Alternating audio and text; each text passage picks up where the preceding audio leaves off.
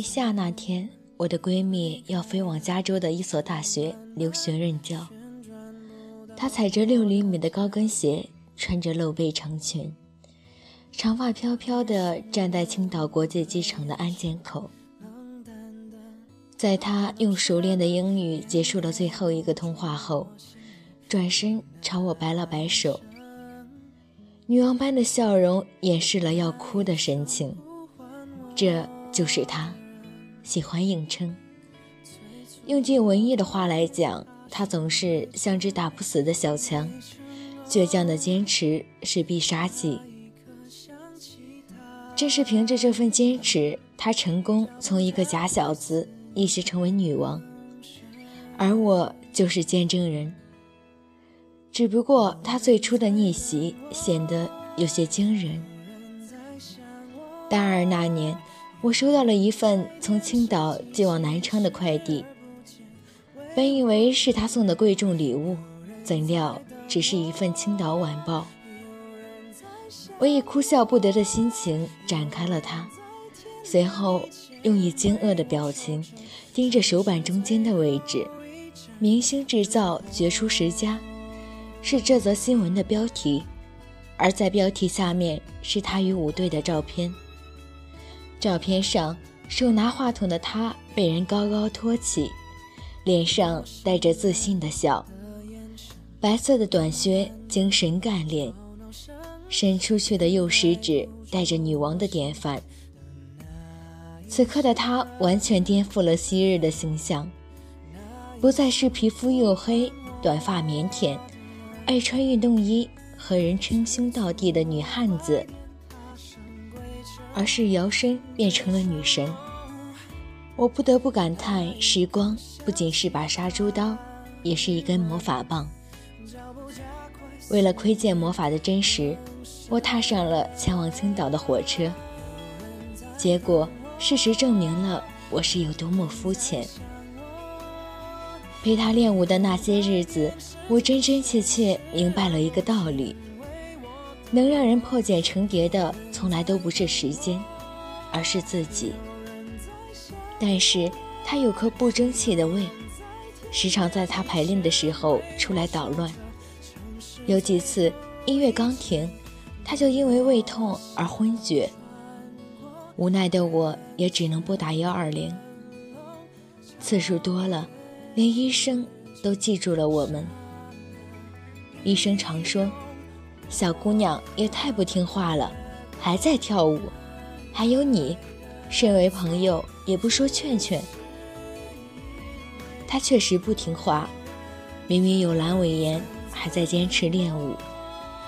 可是我却很无辜，哪次不是苦口婆心的劝她放弃比赛，而次次都是徒劳无功。就像高二那年，我也曾劝过发高烧的他放弃三千米的长跑，甚至以绝交威胁，但是他却还是站在了起跑线上，并且再次拿到了冠军。可惜，青春时期的我们，从来不会因为一个人的坚持而去膜拜，大多数的时候只当作是怪异。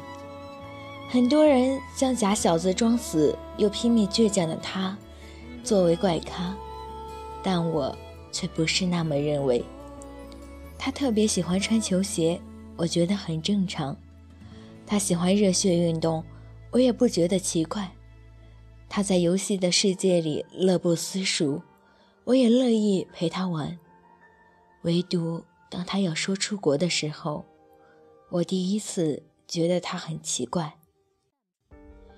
舞蹈比赛后，他开始小有名气，理所当然地接到几个通告，或是走秀，或是车展。不仅如此，他还在毕业之后进入了一家外企，主业与副业双喜临门，有一个国防生男友，更是喜上加喜。若这是逆袭大片，本该是圆满结局。就在这时，他偏偏辞了职。说是要出国进修。我问他会成功吗？他说不知道。但是我知道，就像小时候参加长跑比赛那样，一旦离开起跑线，就不能再回头了。有时候比赛比的不是速度，而是坚持。挑灯夜读的坚持，真的为他带来了成功。今年五月份，他收到了录取通知书。与此同时，他还被聘为教师。答谢宴上，他穿着礼服，头发高高盘起，不再有人调侃他是假小子，也不再有人嘲笑他是怪咖。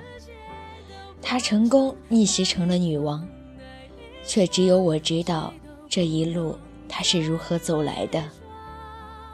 我们习惯用最舒服的姿态走遍人生路，一旦发现沿路坎坷，就容易半途而废。而他却不一样，无论苦乐喜悲，一旦出发，就不会轻言放弃。跑步能赢，靠的是坚持；学会舞蹈，靠的是坚持；扭转人生的转盘，靠的也是坚持。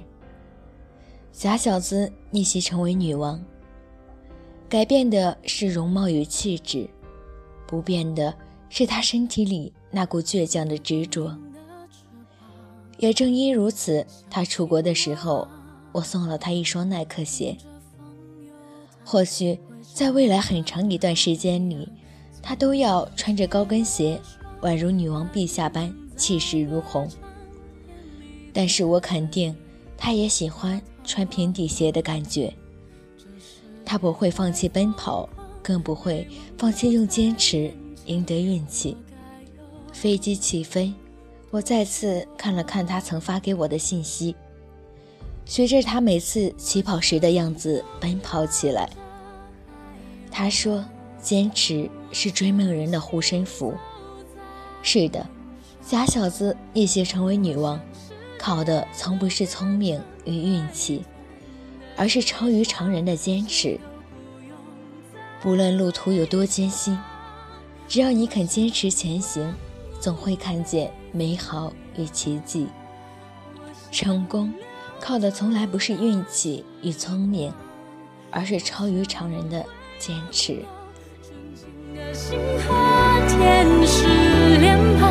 我想这一切不是假想的天堂，我依旧说。